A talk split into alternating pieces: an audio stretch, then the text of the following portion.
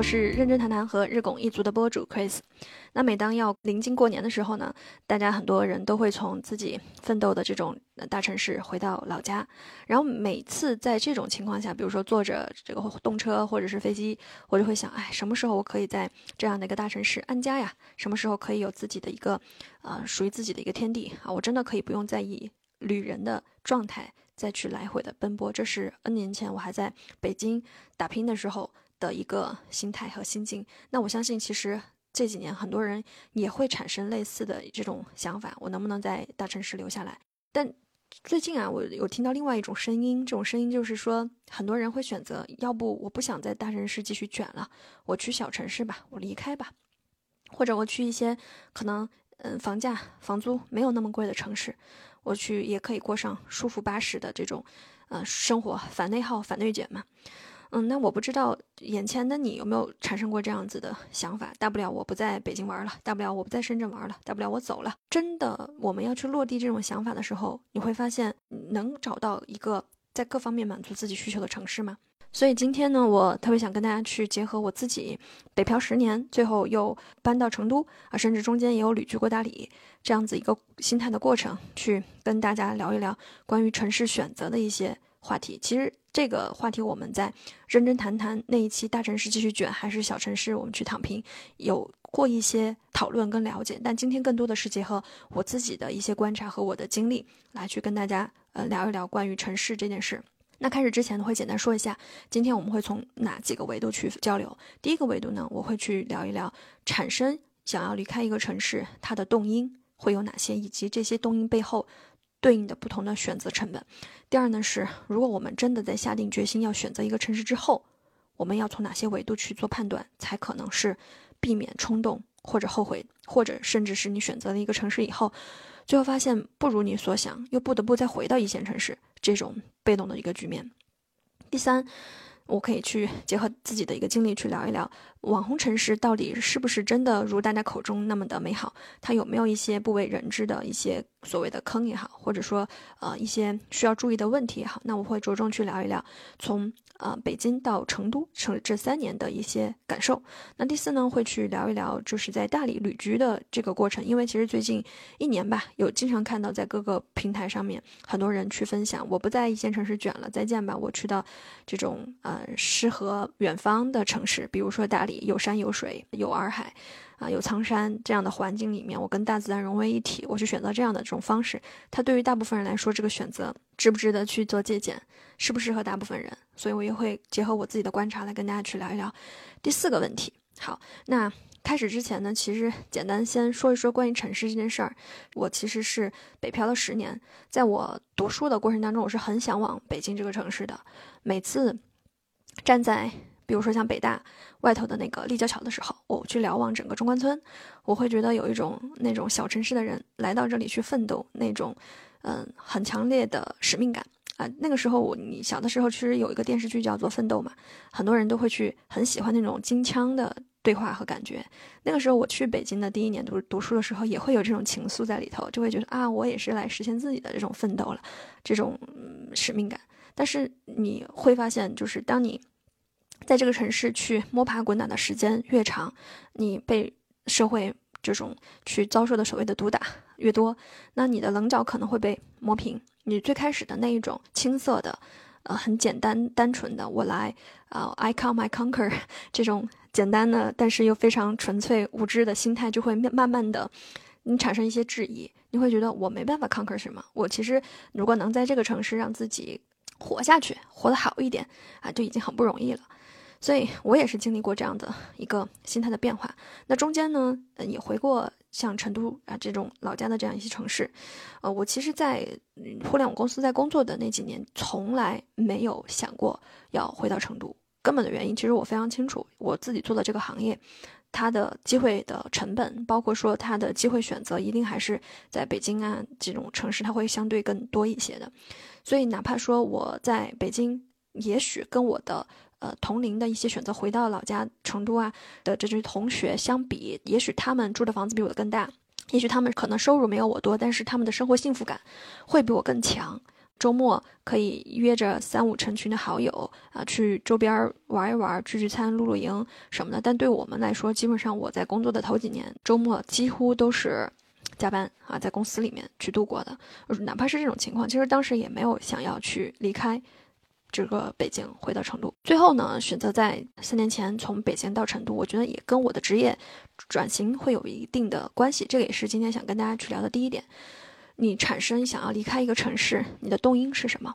那么通常情况下，我们会把动因分为三个方面。第一就是你觉得原来这个城市成本太高了，你继续在这个城市生活，你的幸福感会很差。比如说物价高，成本贵，你赚的工资基本上都在交房租等等这种情况，或者说城市太大，交通很不方便，你去到。跟朋友聚个餐，基本上会消耗一天的时间，你很劳累，很疲惫啊。这些我们都可以把归类为因为成本高，幸福指数啊各方面比较差，所以你产生想要去离开这个城市。第二种就是可能是我在三年前选择离开城市的一个原因，就是你是数字牧民，你有一个不依赖于地域的这种收入的方式。这样的话，其实哪怕你选择不同的城市，哪怕小一点的城市，但你收入几乎是跟原来差不多的。那在这种情况下，你可能会相对比较舒服的一种方式去过你想要的这种生活。然后第三呢，是因为工作或者是学习、求学的一些原因，可以随迁啊。这种呢是选择换城市的第三种原因啊。那今天我可能更着重的会去聊前面的两种，尤其是第一种。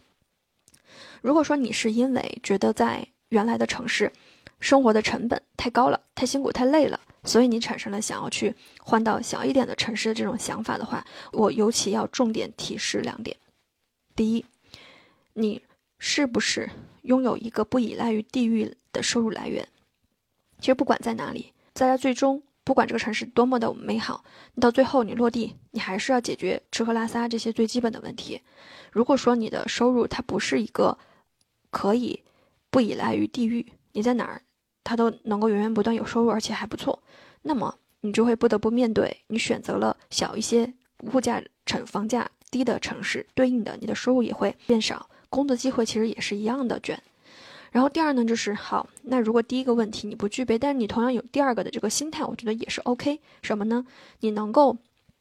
降低你对于生活品质的要求。就比如说有些人他觉得很多，他比较犬儒主义。就是我不需要那么多物质上的东西去满足我，其实就做一个简简单单的人。我觉得如果你是倾向于这种，也是 OK 的。就觉得确实在一线城市、在大城市卷太累了，我就是想简简单单、纯纯粹粹的去成为一个最基本的这种生活满足，我就 OK 了。但如果你是这种，我还是额外提示一下，就是我们的成年人做任何的选择。都是我们自己的权利，但我们在做任何选择的时候，一定还是要注意，不要让你的选择成为别人的负担。比如说，如果你选择这种生活方式，不用不用去占有、拥有太多的物质层面的东西，但你也请把自己最基础的一些风险管理做好，不要因为自己因为没有去做这些准备，突然生病或者怎么样，然后最终不得去求助于他人，这种我觉得就不太好。嗯，那我们回到来说，就是如果你是属于也不太能够去降低自己对生活的品质的要求啊，那我们要怎么办？这种时候，其实我觉得一定要冷静，不要随着说很多网上的一些声音，看到别人再去选择离开，然后别人再去不那么卷，去到小的城市，你也产生这种想法。我觉得很多东西其实他让你看到的只是他想让你看到的，还有很多你其实没有看到的。因为我们不得不承认，哪怕大城市再卷，它再累。但是它也给你带来了诸多的好处，比如说像有一本书叫《大国小城》，它其实提到一个点，我觉得很受启发，就是全世界不论哪个城市和国家，当经历过现代化发达之后，那经济的这种高度集群，它一定是在地理上会有一些集聚的，意思就是说，经济的发展它一定不是哪个地方，它一定是存在一种。不均匀的这种现象，可能在某一些城市群，它就是经济发达，会比其他的地方更好；但有些城市，它可能相对就会落后一些。所以，如果说你本身就不是在一线城市长大的人，你可能是小城镇的人，那么有这样的一个机会，让你通过读书还是求学啊、找工作的方式，来到这种经济。更发达、文化更发达的这些地方，它本身其实对你来讲是一个翻牌的机会。当然，任何机会它一定是有成本的。对于我们这些来说的话，成本就是高房价、高高房租，所以，我们其实不要把房价、房租看成是一个负面的东西，你不妨把它看作为是一个门票，你前往这些更多机会，然后文化经济更发达的这些城市的一个门票。你在这些地方，你可以获得资源、人脉，但前提你是把它视为一个门票。有些人其实包括之前很长一段时间，我自己，我完全忽略了它是门票这样的一个属性，就拿着。这么高额的门票，生活在有很多资源的城市，但你没有去充分利用这个城市可以给你带来的这些资源。比如说周末的时候没有出去结交别的人，没有参加活动，有很多展啊什么的没有去。当然没有去有很多原因，也有可能是真的是太累了啊。当然也有可能就是觉得完全忽略掉这一点，没有换一个视角去看待你为什么选择留在这个城市。有的时候可能人在长时间惯性的。这种情况之下，就会忘了初衷，忘了初心，也忘了你来这儿到底是干嘛的，就完完全全非常惯性的，到了周末上班回来之后玩躺平，然后刷剧啊，干嘛干嘛，就其实这种情况就相当于你付出了一个极其高昂的成本，但你并没有非常充分的去利用到它。那这是关于我们怎么样去看待这种城市本身。它对于我们的这个价值，很多人会觉得说，哎，城市太卷了，这物价各种贵。但事实上，我觉得这是一个双向的，就是你要理解，在这种大城市，它是有很高的这种成本。其实它也给你了一张你可以去获得相应资源的门票。这些东西有些你在小城市你就是看不到。比如说你的老家，你想去看一个展，你想去看一个剧，你想去看一些对这个展、对这个剧有更多理解、认知。甚至更高认知的人，你想去结识这些人，你会发现做不到的。所以，我们换一个角度去看，就是你和大城市之间的关系是一个相互依托的，他们需要你，你也同样需要他们。所以，我们不要对城市本身它的负面的东西，或者说所谓成本方面的东西有那么大的情绪。其实，任何东西都是相对的。那如果说你在我刚刚去描述完之后，会发现啊，好像还是。看到了这个 城市的一些优势，或者说觉得自己之前拿了一张门票，但没有很好的去充分去使用利用到它，那我觉得你可以不妨再继续的尝试折腾一下，没有必要看到网上那些人离开你就选择去离开，我觉得那样子可能会给自己造成一些遗憾。但如果说你经过了非常明确的这种权衡，然后也是。梳理清楚自己想要的，觉得你可以放弃这些大城市给你带来的这种资源、经济啊、文化这些东西，你更愿意选择一个以更低的成本，然后去获得一种，嗯，自己想要的生活的话，那 OK。如果你想清楚这一点的话，你可以考虑去选择换城市。但是呢，在换城之前，还是那两句话，两个权衡非常重要。你是不是有一个不依赖于地域的收入来源？第二，你。能不能为此为这个选择去降低你的生活物欲的要求啊？就是这种东西，你想的越清楚，那么当你回头面对就是现实的这种懂情况的时候呢，你就不会说那么的突兀，你的接纳情况会更好，你会更快的去融入你当下的这种状态。那我们落实的第二点就是怎么样去选城市，因为我其实在去年开始就已经看到很多人在分享啊，在家北京，然后我要去找城市了这种视频，我是看了蛮多的。然后也有身边一些人，确实是把北京啊，把自己之前长期生活了很久的，像上海那些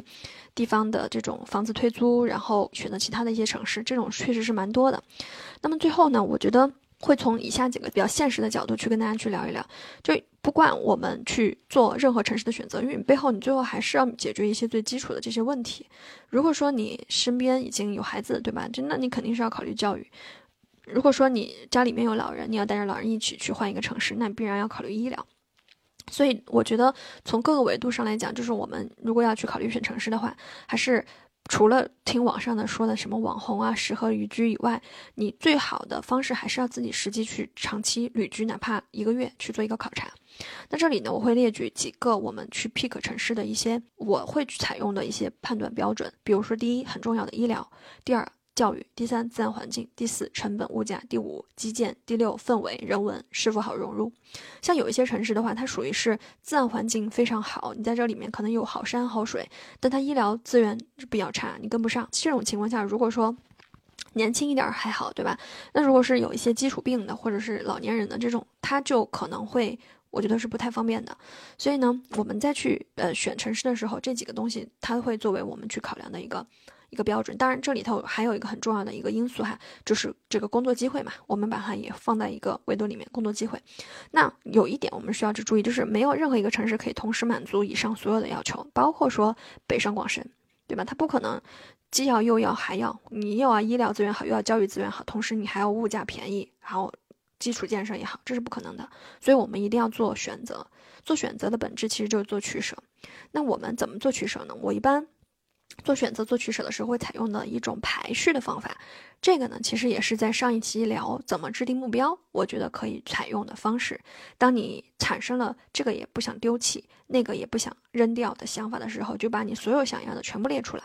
然后最后采取一个列数字排序，给它打分，按照一到十分，最想要的给十分，觉得最不想要的给一分，最后把这个分值拉出来，这是最直观的去看。嗯得分最靠前的三个，那就是我们现阶段重点去考虑的三个。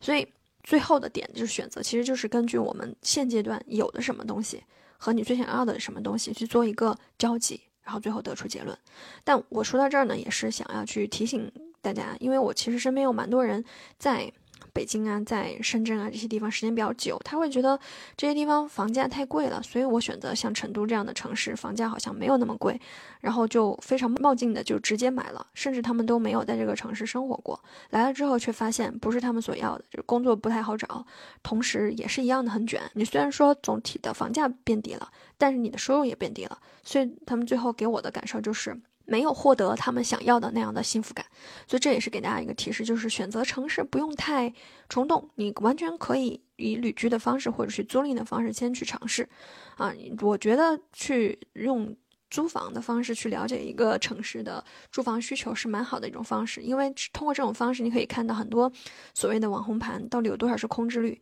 到底有多少其实不是真实的需求。那第三呢，跟大家去聊一聊，就是在成都这三年的一个感受。这块呢，因为时间关系，我不详细做赘述。如果说大家对于成都这个城市感兴趣啊什么的，那我也可以专门开一期，甚至可以邀请一些在成都生活的比时间比较长的一些朋友，或者说从北京和我一样来到成都的这些朋友。我们专门做一期认真谈谈那边的一个访谈也是没有问题的。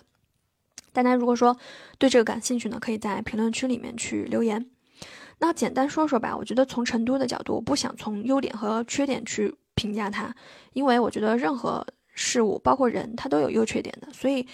我们客观去看待这个东西，其实你不妨我站到自己的角度，就是成都这个城市它的成本和机会是什么，从这个维度去看待，我觉得会更相对公允一些。那成本的话，我其实是觉得这个城市它的吃、穿、住这种成本的话，一定是要比在北京啊、上海、深圳会相对低一点的。你租金的话，一定是没有像在北京、深圳那么贵。当然也要看地段，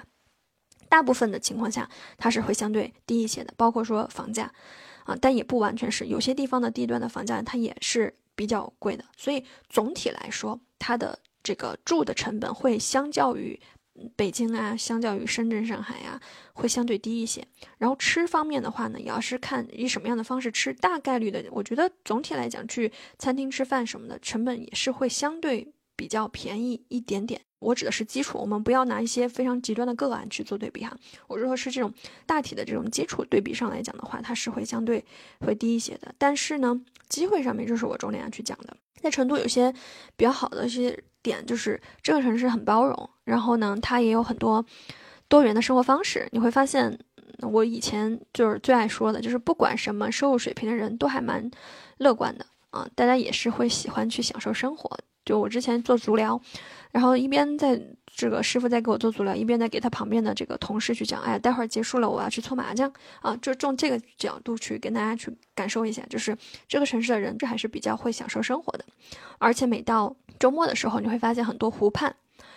它有很多人会拖家带口的来去晒太阳，去做露营。我觉得这个呢，也是从侧面反映这个城市的人是很喜欢享受生活的。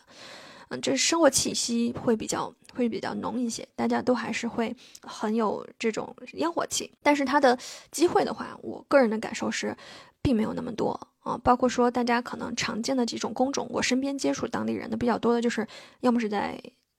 事业单位、国企啊什么的，要么是做销售，或者说是客服，这几种工作类别是非常，就是具有代表性的。那么他的其他的工作选择的范围可能就相对狭窄一些，哪怕说是在一些大公司，我有一些同事在这边的，像比如说鹅厂啊等等的，它都会是一个相对边缘的部门，比如说客服啊、销售啊什么的会比较多，核心的一些研发部门或者说重点一些产品，局部的除外哈，大部分情况都不会放在这边。就我们还是那回到那句话，你选择了它，你一定要接纳它的不完美，它可能在这方面的成本就会相对低一些，甚至哪怕在呃国企。这边的工作工资收入也不一定会非常高，像一万左右的收入，可能在这个城市，对于有固定薪水的这个工作群体来讲，都是属于偏中等偏上的一个水平，所以你也可以做一个评估和衡量。当然，像我们身边的朋友，还有一些像在成都，他是做着这种自由职业，就跟我们比较类似的，那你就收入不会是依赖于地域，那这种群体的话，他的生活舒适度会相对呃舒服一些。可能这个就是我们下一个话题和范畴会去聊一聊的。如果说大家对自由职业感兴趣，那么何区也会去开一个关于自由职业的这种转型啊等等一些方面的这种话题。那最后呢，聊一聊大理吧。大理这个城市我也是略过去讲一讲，因为时间关系哈。后面如果大家感兴趣，我可能也会去跟大家分享分享我在大理旅居的那一个多月的感受。同时，其实也是在计划去一些其他的比较适合宜居的这种城市去做做旅居的考察。那在大理的话，我会觉得，嗯，它的生活的成本的话，也是要取决于我们去选择什么样的生活方式。比如说，我们当时所居住的这种，呃，靠近苍山那一片的一些小别墅区，那在那个小别墅区，其实它的租金并不便宜。放到大理这个城市来讲的话，那好一点的这种，呃，带小院儿的租金，那一个月也要三千五到四千。如果说你要的是那种更面积更大一点的，可以容纳。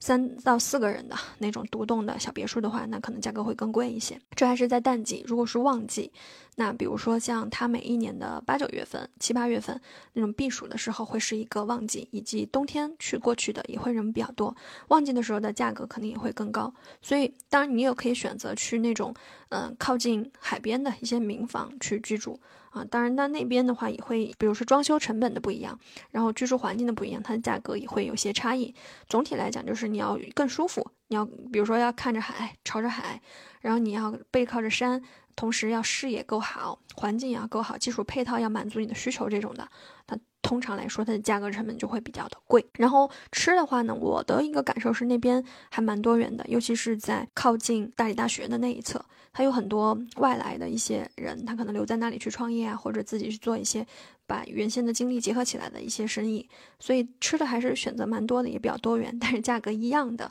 也是我觉得其实跟在成都、跟在北京差不太多，有些地方一杯咖啡可能也要二十到二十八块钱一杯，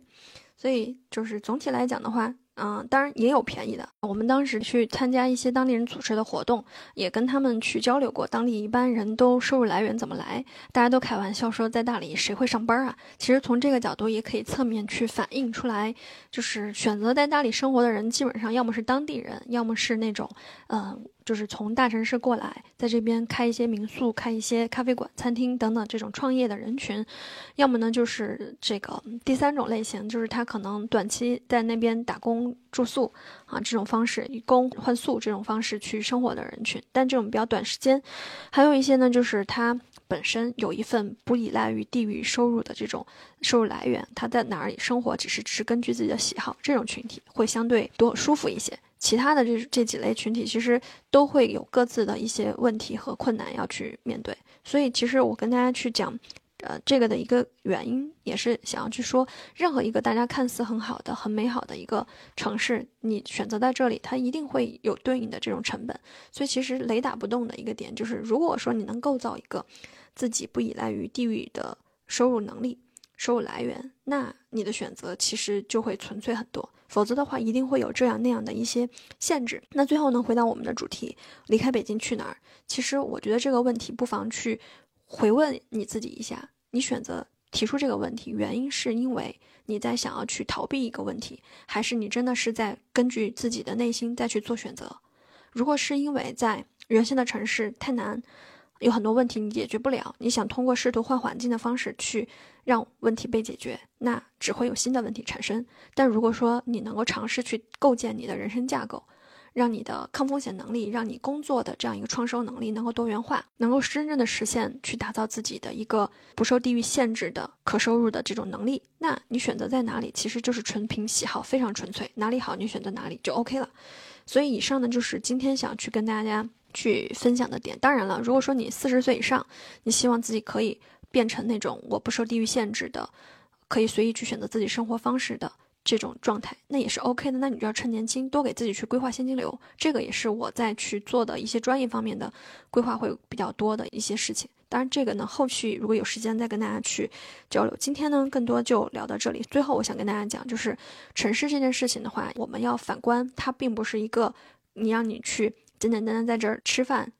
然后工作、睡觉的地方，而是你要把它看成是一个机会。你选择到它，你拿到这个城市的门票，你就要充分利用在这个城市的价值。如果说因为你觉得它太难，你觉得它的成本太高。你选择要去离开，那你一定要去做好衡量，你自己是否具备我刚刚在反复提到的那两个因素。如果说不能，那其实换地方未必能解决你的问题，最终还是要从自己的内核出发，去提升你、优化你自己，你才可能真正的在不同的城市、不同的地区都有比较舒服的这种生活选择的可能性。好，以上就是今天的分享，我们下期再见。